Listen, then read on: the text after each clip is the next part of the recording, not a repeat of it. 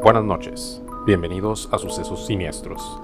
Este programa aborda temas relacionados con lo paranormal, por lo que no es apto para personas sugestivas, con trastornos nerviosos o de ansiedad.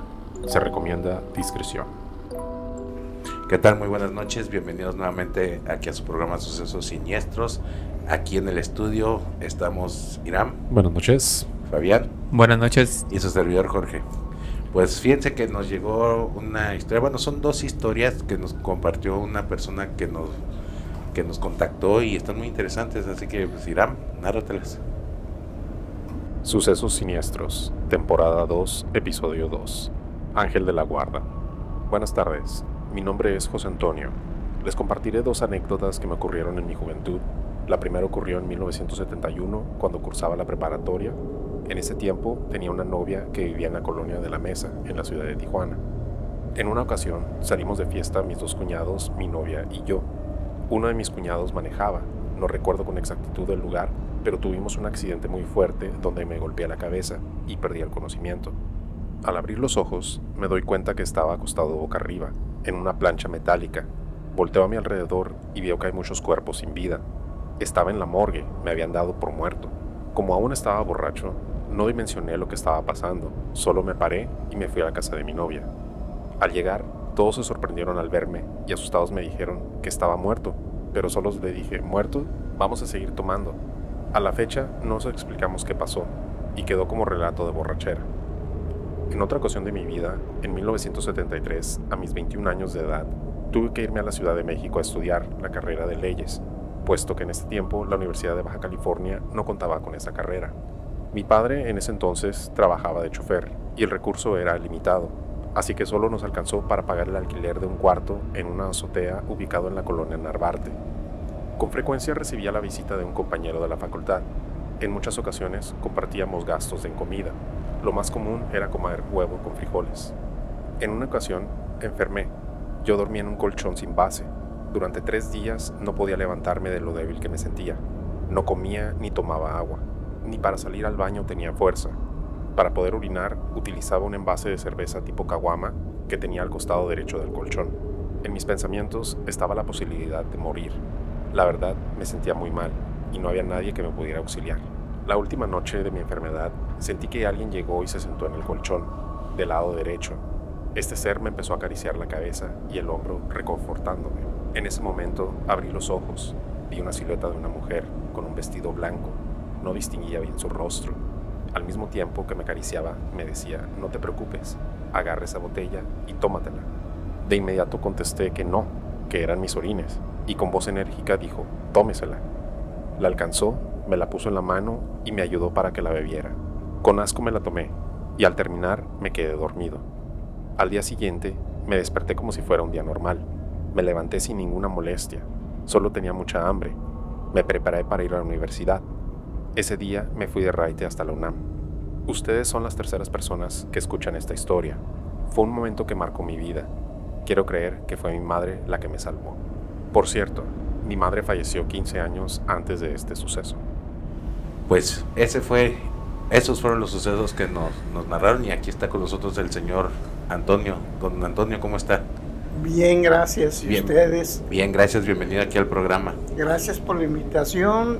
Para mí es una sorpresa esto, porque nunca lo había comentado. Pues gracias por, por abrirse con nosotros y no tiene inconveniente que, que, le hagamos unas preguntitas por ahí. No, adelante. Empezando, ¿cómo quiere que le digamos? ¿Don Toño o Antonio o Toño? Bueno, cuando me pasó esto, siempre me han dicho eh, José Antonio. bien. Ah, pues, José, Antonio. Le decimos José Antonio. Ok, José Antonio. Eh, lo que escuchamos de verdad nos sorprendió muchísimo, sí nos, nos sacó de onda eh, cuando lo escuchamos, sobre todo es, esa primera parte donde usted nos dice, nos platica que va con la novia tienen un accidente. Más o menos a qué altura fue el accidente, si, si se acuerda.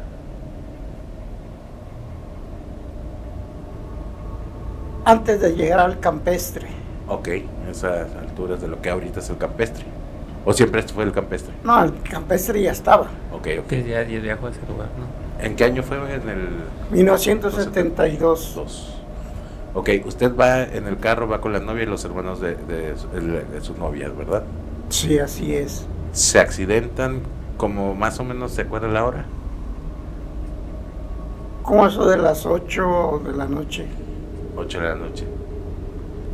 Íbamos a la casa de, la no, del pa- de los papás de la novia Ok, y íbamos tomados. Yo iba tomado. ok. Usted iba tomado. Ellos también, los hermanos de ella también. La única que no iba de ellos tomada. iba manejando. Su, su novia también iba tomada. No, ella, ella casi no tomaba. Chocan, se pegan la cabeza, pierde el conocimiento y de repente a las 2, 3 horas, por lo que nos platica, se despierta. Cuéntenos qué sintió cuando se despertó, cuando vio estar en una Una morgue. morgue. O sea, no manches. ¿cómo- cómo- qué sintió usted? ¿O qué pensó? ¿Qué pasó por su mente? Al abrir los ojos, ¿verdad? Estaba completamente semi oscuro y me levanté pues tomado, borracho todavía y nomás volteé a los lados y, y vi unas planchas que había gente eh, ahí tendida. Yo me levanté de la que yo estaba, le seguía hacia la puerta y que me salgo. Así como todo mareado. Como tres, tres horas después de eso. ¿Sentías todavía que estabas borracho? No, iba, o- iba o- borracho todavía.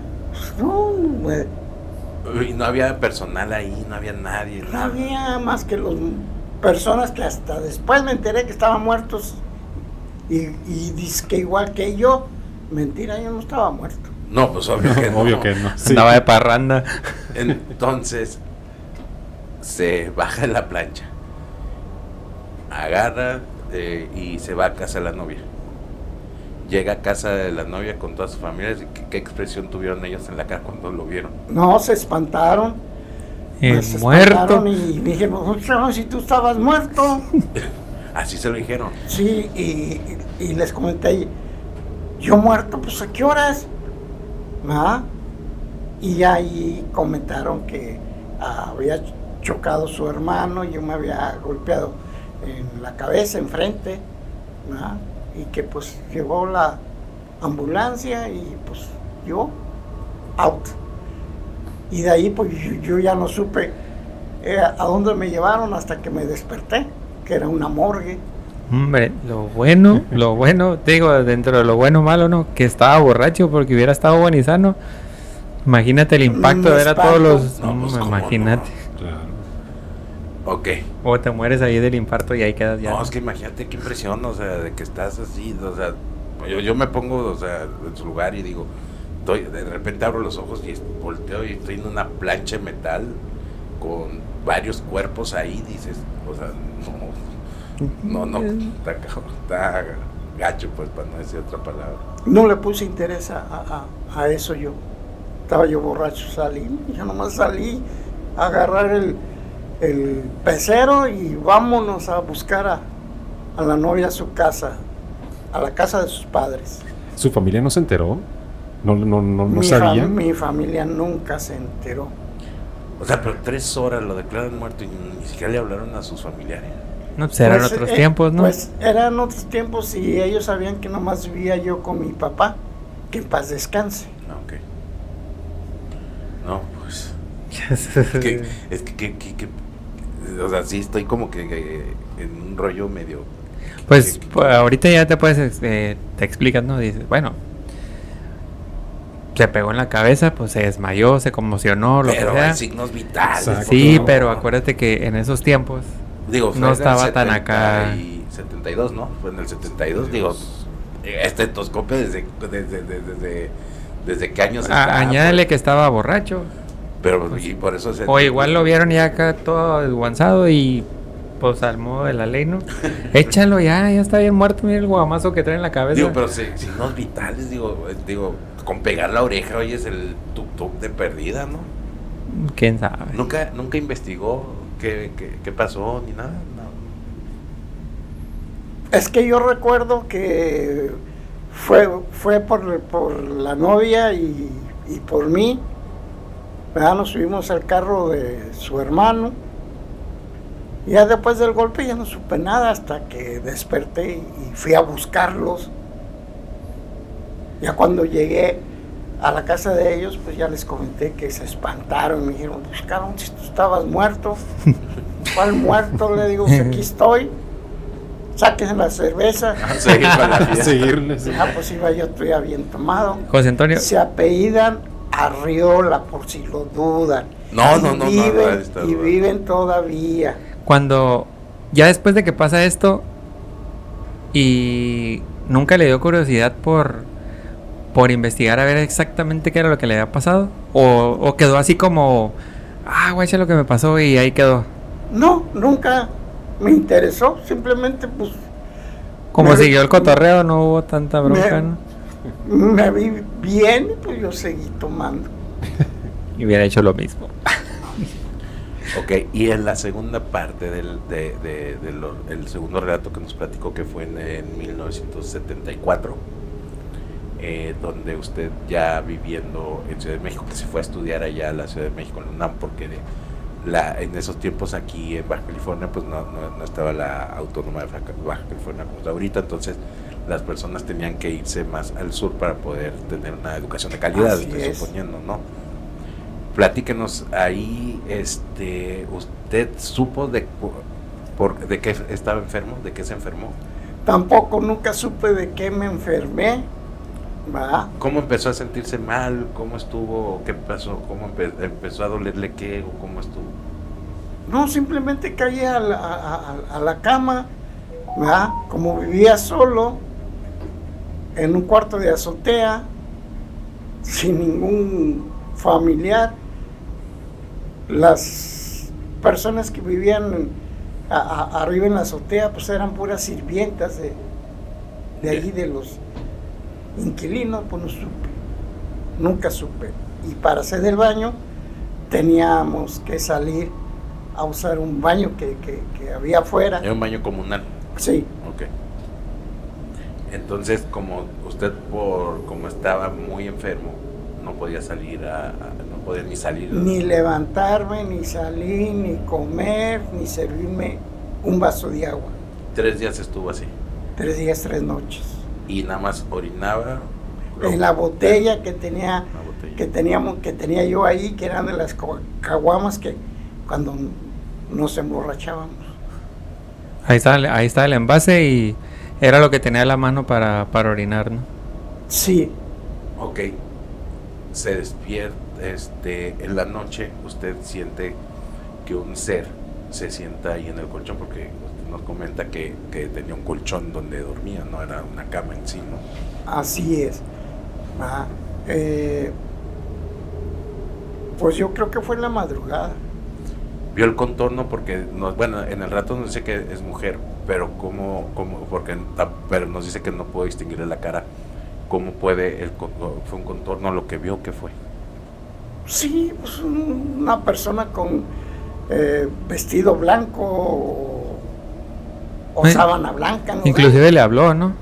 Le dijo, No, me despertó por, me desperté porque comencé a sentir que me pasaban una mano por la cabeza y después por el hombro. Entonces abrí los, eh, los ojos, ah, no pregunté nada, simplemente escuché que me dijo, no te preocupes, tómate esto, ya tenía en la mano eh, la caguama, ¿verdad? y que le, eso sí, recuerdo que le dije yo, no hombre, si esos son mis miados, que te lo tomes con autoridad. con autoridad. Una era voz dulce, voz grave, una voz... No una voz dulce, Pero con auto así, no, una, una voz bien dulce. enérgica, ¿no? De tómatelo. Ya, eh, ya, ya después fue enérgico, porque no, no quería tomármela, pues si yo sabía que eran mis miados. Sí, pues quién, ¿no? O sea, estaba enfermo, pero no estaba loco. Después se queda dormido. ¿Nunca le entró miedo? No, no, Nunca, o sea, no sintió miedo, no dijo, ¿qué, qué onda?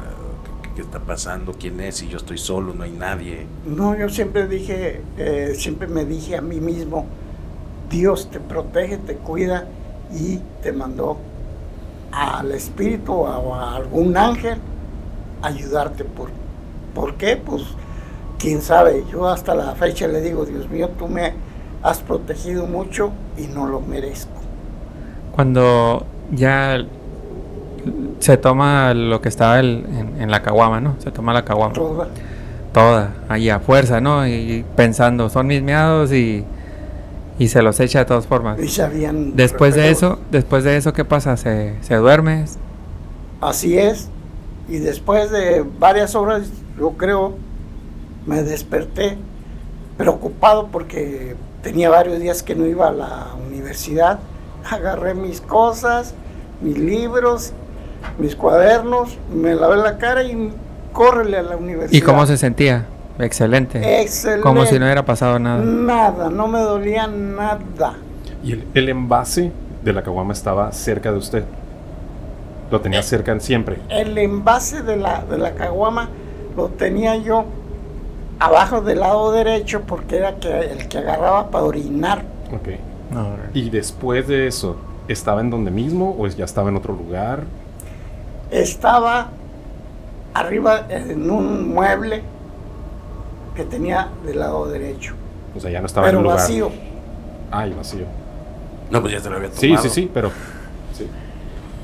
¿no? Y, o sea, el mismo ser, ente, ángel, como usted lo quiera ver, Era mi ángel. sí, bueno, su ángel le agarró, le puso la caguama en las manos, la botella, pues digámoslo así, y ese mismo ángel la puso en el mueble que dice. Ah, Porque sí. usted no se, no, no se Yo- movió no, pues para no se levantó hasta el día siguiente. Yo, yo no vi qué hizo, ¿verdad? Nomás al despertar, pues ahí estaba la, la botella. Me dio curiosidad y agarré la botella, dije, pues son mis meados. Y no estaba vacía. Señor José Antonio, se va a la escuela al día siguiente, se despierta como si nada, simplemente traía hambre. Se va a la escuela. ¿Y qué pasa después en la escuela? Cuando usted ya termina la escuela y regresa a la casa, a ese lugar. ¿Qué siente? ¿Qué, Llegué- qué sensación? ¿Qué llegué- pensaba? Llegué a la universidad con mucha hambre y, y como allí se ponían varios puestos de tacos, me acerqué a, a uno de ellos, pedí un taco, me, me acuerdo que me comí cuatro, vi que se descuidó el despachador o el dueño y que me pelo porque no te llegó ni dinero para pagar. Ah, ¿La aplicó no? Sí, se la aventó, sí. Pero ya cuando, a lo que se refiere Fabián, es de cuando ya regresa otra vez a dormir ahí, no, que, no, no ¿Qué sensación tenía? ¿Qué sensación tenía? Ninguna. No le dio mucho. Todo estaba tranquilo. tranquilo, nada más pensando, Dios, ¿cómo me bendices si no lo merezco? Porque ando ahí de borracho y de cabrón y no me, vol- me, me volviste a salvar. ¿Usted, ¿Usted cree que haya sido un familiar cercano? Pues eh, mi madre, ¿Cuánto tiempo tenía de haber fallecido su madre cuando pasó eso? tenía Como unos 15 años. 14, 15 años. Y le dio esa sensación de tranquilidad materna cuando, cuando se sentaron a la Lo que pasa es de que yo pienso que ella era porque nos, nos abandonó cuando yo tenía 5 años. Ah, ok, ok. No, pues qué, qué, qué interesante, la verdad. Está. Las dos. Las Y ella, dos, y ella murió de cáncer, muy Eh, joven, a pues los sí. 31 años, 32. Se quedó con el pendiente de cuidarlos, ¿no? Como, como Pues es- quiera, Pues es que yo creo que el remordimiento. probablemente. No, pero era mi ángel que me mandó. No, sí, no, digo, usted la sensación que traía fue de... de, de- de- Que ella- que ella fue. Que ella fue. No, pues la verdad, muy impresionante, digo, por lo general, este, son, eh, aquí vemos historias de terror, pero también este tipo de... de, de- de- Algo diferente, de- ¿no? no, no, no, y esta- también es igual de impresionante. Bueno, ahí el angelote que tiene y que lo que lo cuida. Siempre Usted- Dios me ha bendecido. Usted sí le da chamba a su ángel de la guarda, ¿eh? debería de pagarle una buena compensación ahora que vienen los aguinaldos. Pues sí. La neta, Trato- tiene un jalezón su ángel de la guarda, jefe. Quiero decirles que llevo 3, 4 años ¿verdad? dialogando en mis noches con, con mi Dios creador y su espíritu y sus ángeles y sus arcángeles, porque creo que ellos son los que me han estado ayudando. No, es que no lo han dejado, no lo han dejado, no lo han dejado abajo, como quien dice. Y ¿Verdad? todos los días, ¿eh?